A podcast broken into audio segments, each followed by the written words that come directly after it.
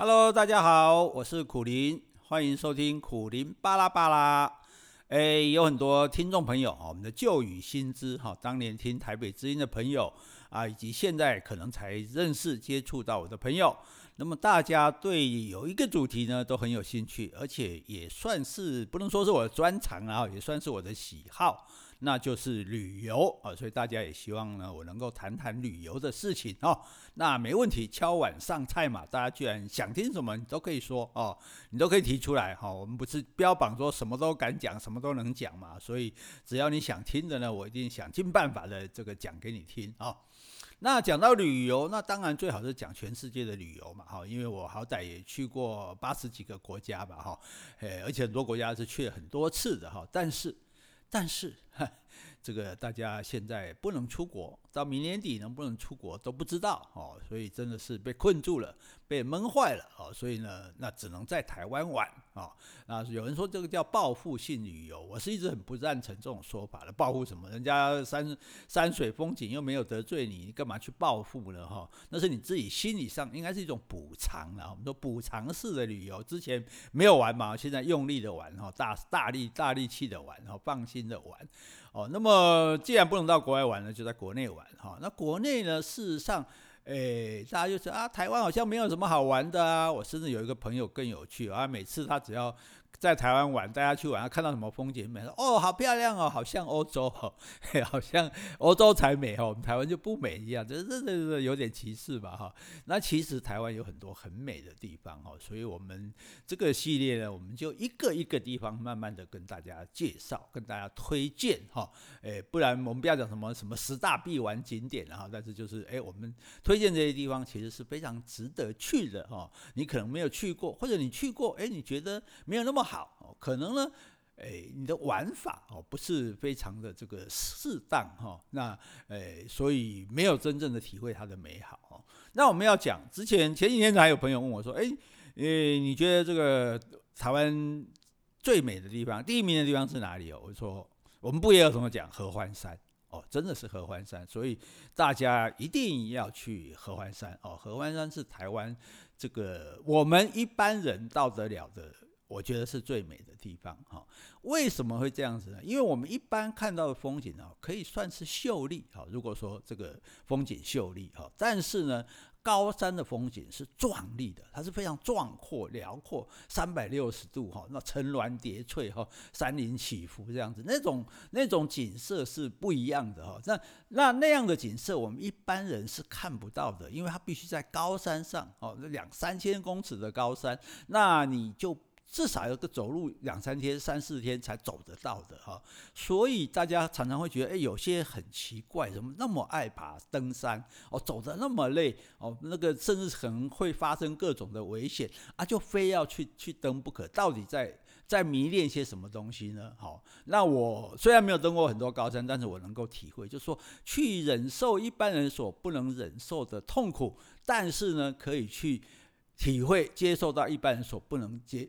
接受不到的美丽，哦，真的是太美了哈！所以你只要任何有一次机会，比如你登玉山、登雪山，你会发现哦，我告诉你，今天我告诉你，这种风景不是你开车停下来就随便可以看到的。哦，重点在这里哈。那可是合欢山不一样，就是说，因为合欢山本身它就很高了哦，它是我们公路可以到的最高的地方，所以等于说这其实是很幸运的一件事情啊。这是公起来委桃等，那是当初因为为了要做中部横贯公路哈，从古关的德基这古关德基这边到花莲，好，那这一条从埔里上来到合欢山到。大禹岭接到中部横贯公路这条路，其实是它的支线。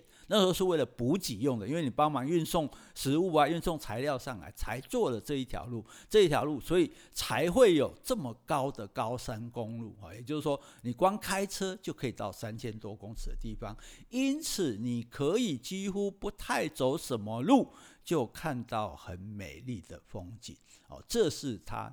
最难得的地方，就人家要行路行到要死才看会到的，你开车到家你就看会到啊！难怪每到假日，这个五岭啊，就是合欢山五岭停车场都停到这个车满为患哦，甚至变成路边的大停车场哦。这个障碍大家去的时候自己要要理解了解一下这个状况哈。可是还有一个大家没有注意到，就是说那合欢山这些山哦，为什么会这么漂亮？一大片的草原，哎，其实那不是草原哎，那是建筑。你仔细看，那是短短的建筑哦，是建筑的原草原。那然后加上冷山，加上云山，这些山树一棵一棵一棵，就看起来就是这种高山的景象哦，不是像一般比较低的山的那种杂树林的那种感觉哈、哦。然后呢，在雪线，因为到这个地方，这个森林长到这里，然后这边就没有了，然后这边就全部是建筑，是建筑园啊，这样建建筑的这个所谓的草原，这样那个。景色很美丽，但是你你可能没想过，我之前也想好几次，哎，为什么这里这么漂亮？后来发现一个重点，为什么？重点没有电塔。你有没有发现，台湾很多的山它都有电塔？那电塔就是很丑的东西嘛，对不对？一柱柱柱耸立在那里，像个怪兽，然后线这样拉过去，所以就整个破坏了自然的美景。好，那据说当初在建这个合欢山这个公路的时候，特别的交代，好说不可以有电塔。哦，不可以有电塔，据说是蒋经国先生说的，这个我们这个无可考啊。但是，所以你可以在合欢山的那个建筑草地、建筑园上看到很多的线哦，就是线是埋在地底下的。哇，在那个时代，哎，把线埋在地底下不容易，所以你看到的这个山，它就非常的壮丽，非常的自然，非常的完整，没有被任何人工的东西所破坏。哦，这是它漂亮的地方在。的另外一点，大家可能没有注意到的哈，那问题就是说，你到合欢山了，你要怎么玩呢？哦，合欢山你真的不要去了，去去就回来，你最起码两天，我觉得三天两夜是最好的哈，三天两夜最好。那最好呢，能够住在合欢山上的松雪楼。哦，为什么你住在松雪的好？就是说，你从因为这个山的美是从早到晚的，你住在那边，你可以早上五点钟、四点钟就起来到石门山去看日出啊。哦，那日出的我我其实我是不太喜欢看日出的，因为我觉得那么早起来，哦，这个很辛苦，破坏了生活作息，而且路很暗，有点危险，而且万一没有看到，那不是白跑一趟嘛？哦，那上次去合欢山，我是因为刚好失眠，睡不着。啊，既然睡不着，那有人要提早去看日出，就跟着去看。哦，那真的是壮丽哦，那跟阿里山不一样哦。你说我看到一个太阳出来而已，那不一样。那整个是诶，山上那种日出之前是那种霞光万道，诶，那真的诶，有点 不知道怎么形容，这这是外星星球星星外星世界的那种感受，还是说什么就这种佛光普照那种感觉？哦，那个是真的令人非常的。这个动容哦，尤其那个天色不断的这种变化，所以你一早去，你就可以看到这样。那如果当然你要住在山上，对不对？而且你在山上，你就很充分的时间，因为你可以，诶，大家一般人说登百越，爬山人登百越，百越都是很难登的，很辛苦的，对不对？可是。你到合欢山来，哇，几个百岳就等着你，因为你已经车子开到这么近了啊，对不对？如果你走石门山，呃，几这个几百公尺就到了，对不对？合欢山的主峰，它是一条产业道路，你慢慢走，慢慢走，两三个小时也会走得到哦。你也可以登上一个百岳，如果你稍微能爬一点，哎，你还可以上合欢的东峰，它也很漂亮，甚至北峰，哎，它慢慢的走也可以走得到哈、所以，那每一个山。它的视野不一样啊，甚至你可以看到玉山，那你可以看到奇莱山，黑色奇莱在对面，你可以看到雪山的方向哦，等于哦，真的是登登高哈，到了那么高的地方，你就可以视野非常的辽阔，看到非常多的东西。好，那你在住在那里，你的时间很充裕嘛，你可以慢慢的走，你不用担心要赶着下来啊，赶着吃饭，赶着这个这个回家什么事情的。好，所以这个是很重要的。那再来呢，晚上。星空，其实天上永远是满满满满的星星的，只是我们大多数地方因为光害的关系，天幕就不够黑，不够黑，星星就不够亮，所以我们寥寥无几的看到几颗星星。可是如果你到了合欢山，如果有它没有什么没有光害啊，因为几乎没有什么建筑物嘛，很少。那假设是在晴空万里的晚上，哇，那个星星多到哎，像我们这种。稍微懂得星座的人都没办法看呢，因为为什么？因为太多太多，密密麻麻的，整个就像你在电影里面看到说，哇，那我家树叶星星满天星空啊，我应该就是这样的星空。我记得好像我有一次跟我子女去吧，然后子女年纪还很小，哇，看到那星星，高兴的一直跳，一直跳，一直跳，可以真的是雀跃不已哦。所以那也是非常难得的哦。这重要的就是这些东西是你在平地，在别的地方。是没有办法看到的。哦，尤其像你在合欢山，假设是杜鹃花开的时候，那诶，那不是杜鹃花一丛一丛、一树一树路边的杜鹃花，那是整片山的漫山遍野的花，你就就自己沉浸在这个花海之中了哦。所以这个其实是非常赞的一种体验哈，跟到别的地方去玩其实是不一样的哦，所以我们非常的希望大家找机会去这个合欢山，至少住上个一夜哈。如果三天两夜行程，前一一晚你可以，譬如你住在清境嘛哈，那么这个第二天一早你就可以上山一直玩，玩到晚上住在合欢山的这个松雪楼，然后第三天还可以再玩哈。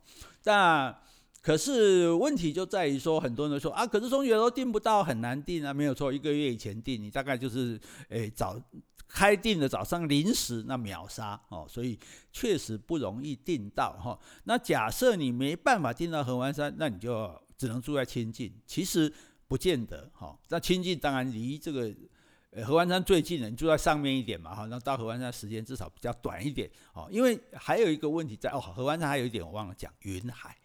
哦，如果你住在那个那个呃松雪楼的话，那就就对着，如果你是那个向着奇莱山的窗窗口的房间的话，那个自底下的谷地哦，到了这个下午，自然尤其冬天的时候，那个云海就慢慢的涌起来了，云海就出现了，哈、云海也是大家很爱看的美景，有的时候甚至会有云瀑啊、像云的这瀑布在流动这样子，啊、那个都是会让你很难忘的景象啊，就是我们出去玩就是希望。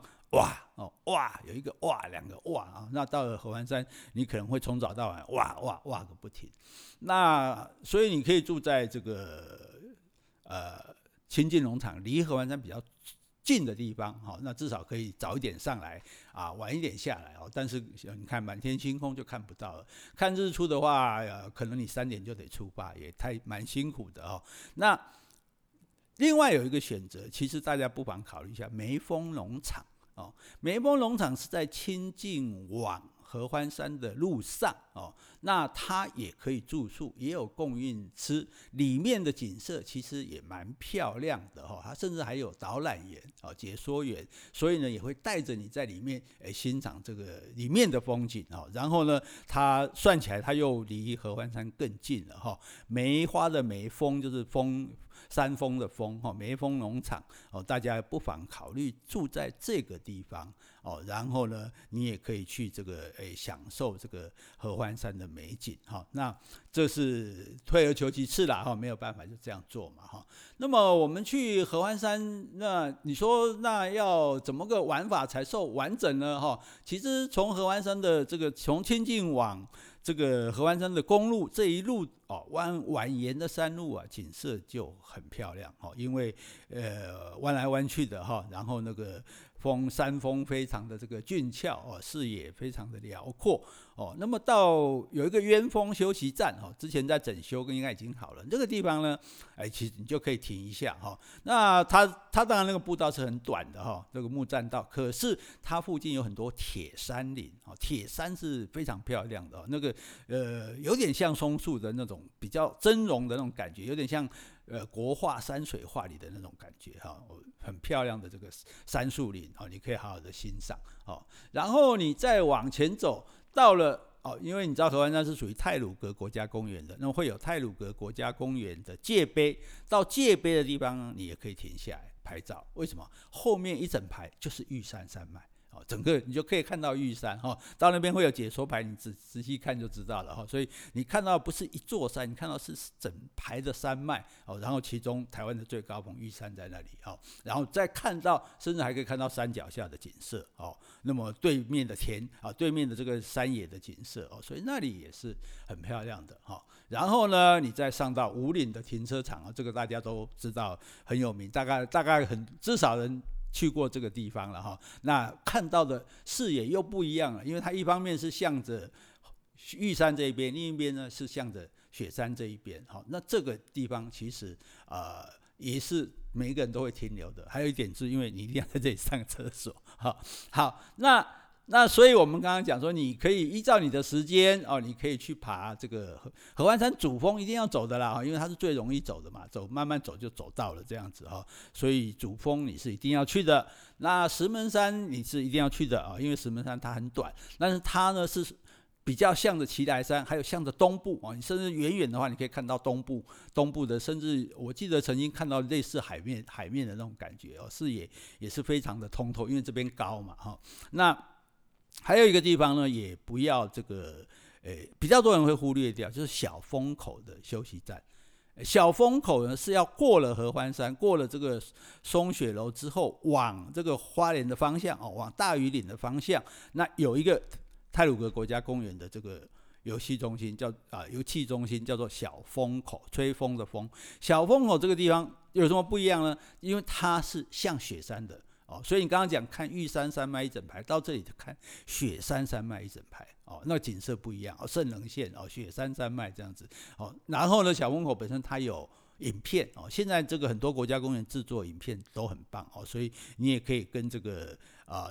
驻地的啊，可能是替代役啊，或者解说员要求说，哎，你要看影片啊。那么通常你有几个人，他就会放影片给你看。哦，那也帮助你了解合欢山的自然生态啊。刚刚看到是什么花，是什么植物啊，是什么鸟类啊。哦，那么你也多学一点，多了解一点这样子。哦，所以这些。都是不能错过的地方，好，那这些基本上除了合欢山主峰跟石门山之外，其他就是开车可以到的，哈，所以也不会，就算行动不是很方便的，也不会很困难，哦。那最后还有一个，这个是新景点，之前我们在开始走的时候还没有人知道。哦，现在呢已经很热门了哈，叫做小奇莱哦，因为奇莱山它是非常漂亮、非常这个俏壮壮丽的这个一一座山哈。当然，因为为什么叫黑色奇莱？因为充满了神秘的气息啊。早上太阳起来的时候，它是背光的，所以它整座山看起来是黑的。那之前也因为经常的发生这个山难的事件哦，大家觉得哦好像有点神秘，可是也有点恐怖啊，所以把它叫黑色奇莱哈。那奇莱山你要走那那那起码要三四天的事情，一般人我们也。走不到，可是呢，有一个小奇莱，在半路上啊，几公里的地方就到了，所以路呢也不会很难走，那景色也算蛮漂亮的哦，就是可以看到很很不同的这种景观哦。那以前因为这是在。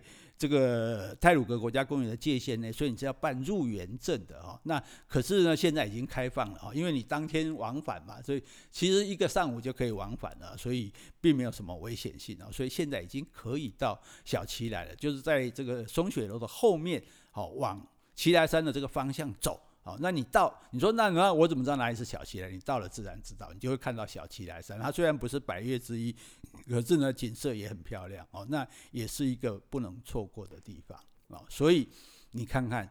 一个地方怎么可能这么丰富呢？哈，光是一个地方就有那么多条步道可以走，多么多个山可以登，哦，有那么多个这个休息的点啊，观景台可以去看风景。那它又有日出，那又有云海，又有花海，又有星空。